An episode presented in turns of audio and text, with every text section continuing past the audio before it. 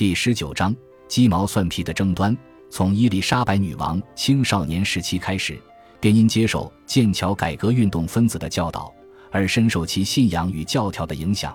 但尽管她在这样的环境中成长，而且信仰新教，她自己本身却不具改革思想。她喜欢的只有唱诗般的传统的宗教仪式、辉煌的赞美诗与圣歌。同时，神学作品对智能带来的满足感也让他深受吸引。他非常了解神学。他在一五六六年向国会宣达：“直到我登基前，我都在钻研神学。”再者，在那人们可能因信仰而遭到焚烧的年代，他却有着相当开明的见解。耶稣基督只有一个，他向一位法国大使麦斯公爵安德烈·赫洛特加隆省表示：“其他的问题都无关紧要。”他与姐姐玛丽女王不同，他并非宗教狂热分子，无论天主教或新教。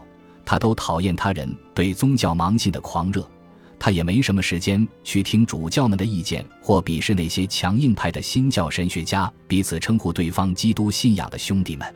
他也不会让主教的职位空闲下来以维持王国的税收。对他来说，针对神学研究与神性的争辩根本毫无意义。一五九零年时，他曾在国会的演说中这样表示：“有很多人对神的态度十分鲁莽。”过于探究他赐予的福，仿佛是精明的律师在探究证据般。若我无法确定自己走的正是神指引的道路，神定将阻止我继续存在与领导诸位。在登基后不久，他偷偷告诉斐利公爵，他的信仰与天主教徒其实没有什么差别，因为他也相信在圣餐礼中得见上帝圣体，而且他只对弥撒中的三四项仪式持有异议。但他说这句话时，英国急需西班牙的支持，他也非常懂得如何诋毁旧有信仰。一五七七年时，他曾在一封写给德国新教徒的信中提及黑暗又肮脏的天主教会。当他听闻西班牙菲利普国王在西属尼德兰迫害新教徒时，他写了一封措辞强硬的信询问他：如果臣民自己决定走向恶魔之道，为什么他要干涉那么多？此举震惊了菲利普国王的一位大使，因为他曾私自轻率地表示，伊丽莎白女王希望自己能受到被英国人称为教皇的罗马主教的救赎。在后来的任期中，伊丽莎白女王因为喜欢神学辩论的感觉，而拒绝让疑似为无神论者的华德莱里爵士接受调查。因为这些态度，许多人便指控他毫无信仰。一名西班牙大使夸德拉观察到。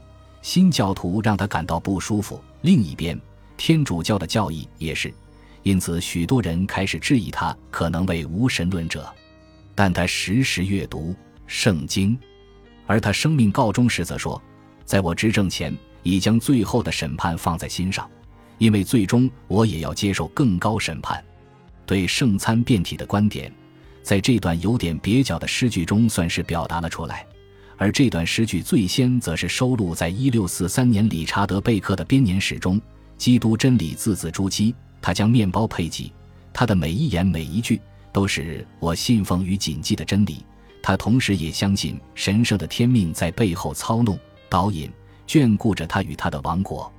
1580年代，英国面临西班牙的强大威胁时，伊丽莎白女王向法国大使费奈隆表示：“我想最糟的状况就是。”神仍未决定英国是否该终止其命运，但至少神也还没赐予他人权利，让那些野心勃勃的男人来终结英国的气数。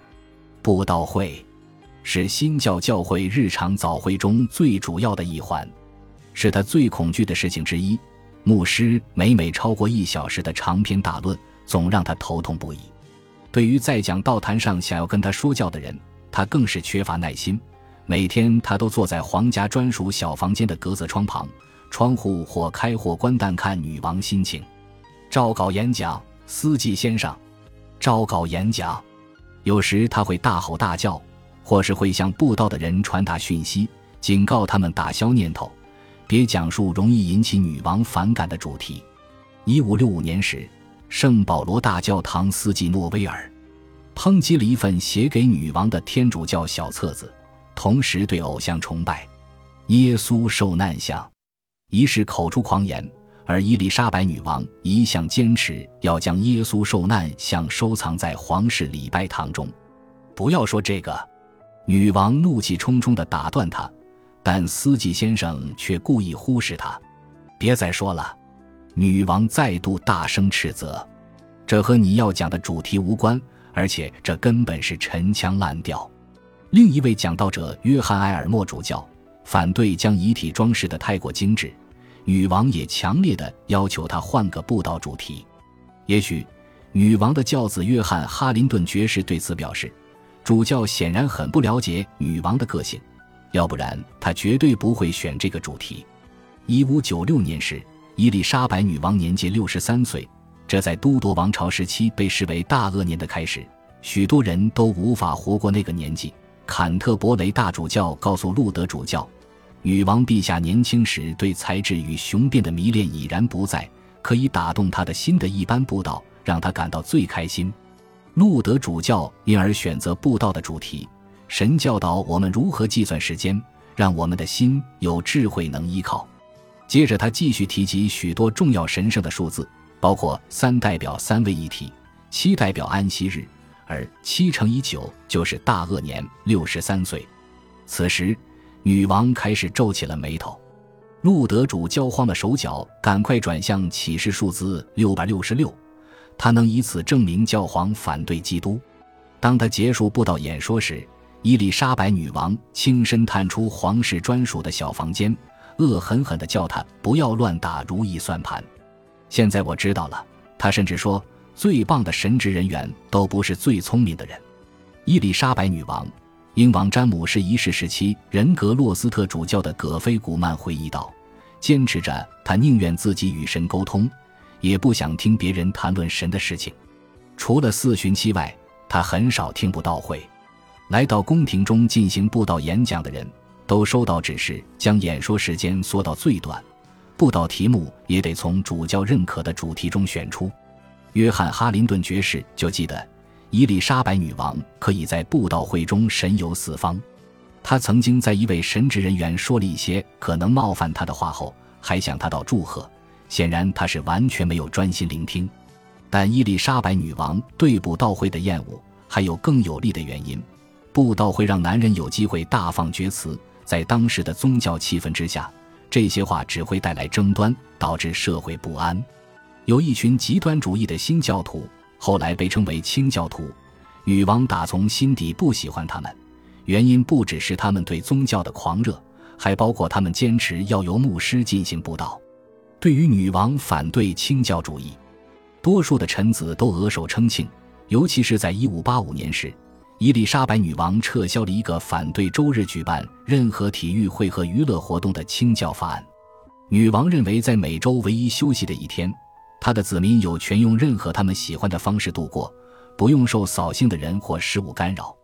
她也拒绝同意一项，也是来自清教徒的建议，将异端邪说、通奸行为和亵渎上帝都立为犯罪项目。他认为这些是道德非法律范畴。他对清教徒的抵抗最有名的事件可能是在艺术领域，许多城市，尤其是伦敦的清教权威人士。都非常讨厌博物馆，同时煞费苦心的想要禁止民众观赏戏剧，因为这些都会占据人们上教堂的时间。但女王站在戏剧爱好者那一边，因为她也讨厌布道会。一五七五年，当女王发现，在科芬特里著名的四大圣经连环剧遭到清教当权者禁止演出，他随即下令恢复。